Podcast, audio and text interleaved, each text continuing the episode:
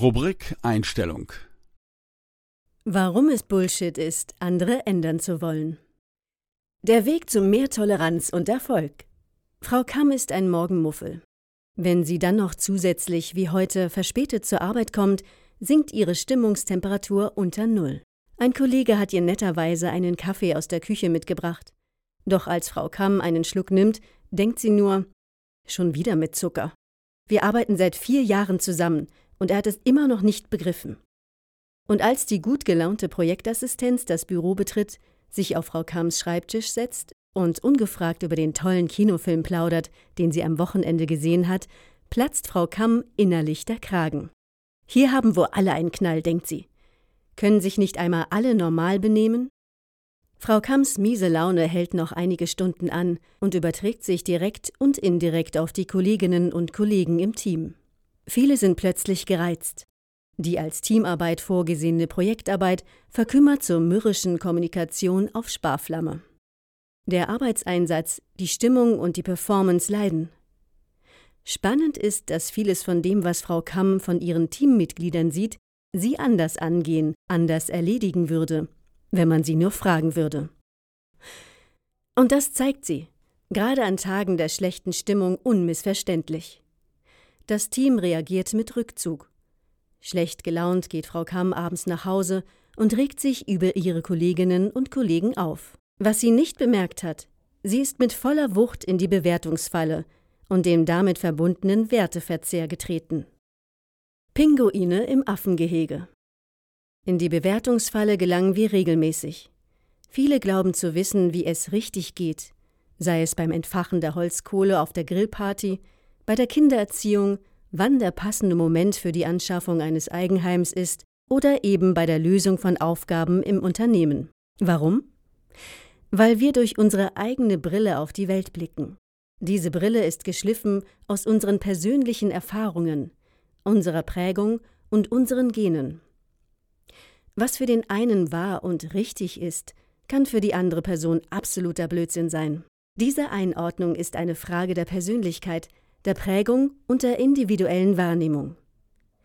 Dabei entscheiden nur wir selbst darüber, ob wir uns über etwas aufregen oder nicht. Frau Kamm bewertet im oben gezeigten Beispiel ihre Teammitglieder negativ. Der Kaffee mit Zucker, und der Smalltalk ihrer Kollegen.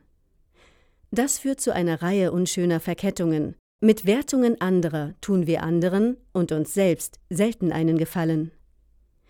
Im Bewertungsmodus stoßen wir regelmäßig unseren Mitmenschen vor den Kopf, distanzieren uns von Kolleginnen und Kollegen oder sie sich von uns, trüben das Arbeitsklima und beeinflussen Freude und Engagement im Team. Wer seine Mitmenschen regelmäßig nach eigenem Maßstab bewertet, kann sich genauso gut im Zoo über die Pinguine aufregen, weil diese nicht so gut klettern können wie die Affen. Und auf diese Idee würden Sie sicher nicht kommen, oder?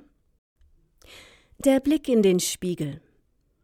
Wenn wir denken, unsere Mitmenschen müssen die Welt genauso sehen, verstehen und bewältigen wie wir selbst, dann ist Verwunderung und Konfliktpotenzial vorprogrammiert – denn es wird selten funktionieren, dass meine eigene Herangehensweise und Strategie zufällig auch die der Teammitglieder ist. In solchen Fällen ehrlich und offen zu sein und die Chance der anderen, nicht eigenen Lösung und Strategie zu B und R greifen, das unterscheidet nicht nur eine normale Führungskraft von einer richtig guten Führungspersönlichkeit, denn das gilt für jede in den unterschiedlichsten Kontexten.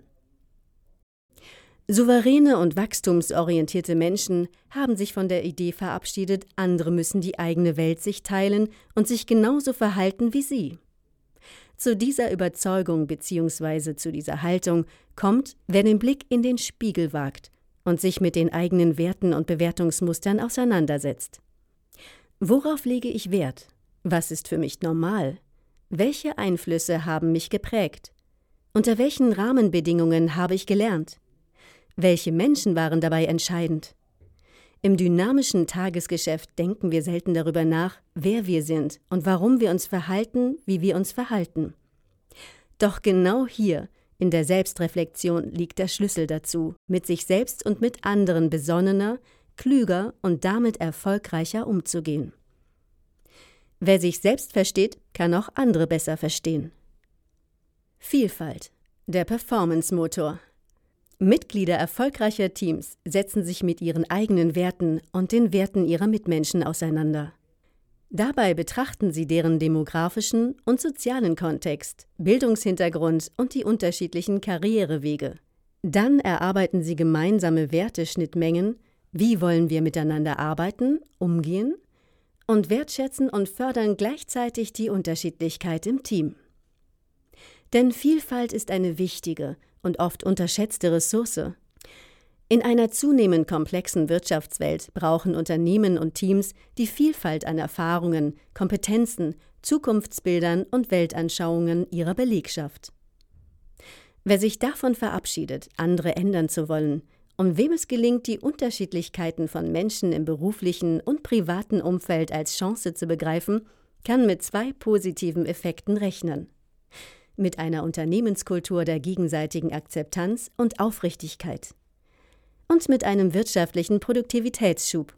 Die Unternehmensberatung McKinsey hat das 2018 in der Studie Leistung durch Vielfalt anschaulich dargestellt. Frau Kamm würde gelassener im Unternehmen auftreten, positiv und inspirierend auf ihre Kollegen und Kolleginnen wirken und gemeinsam deutlich bessere Ergebnisse und Erfolge erzielen.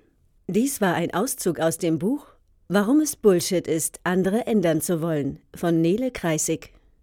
Nele Kreisig ist Geschäftsführerin des HR Performance Instituts in Freiburg.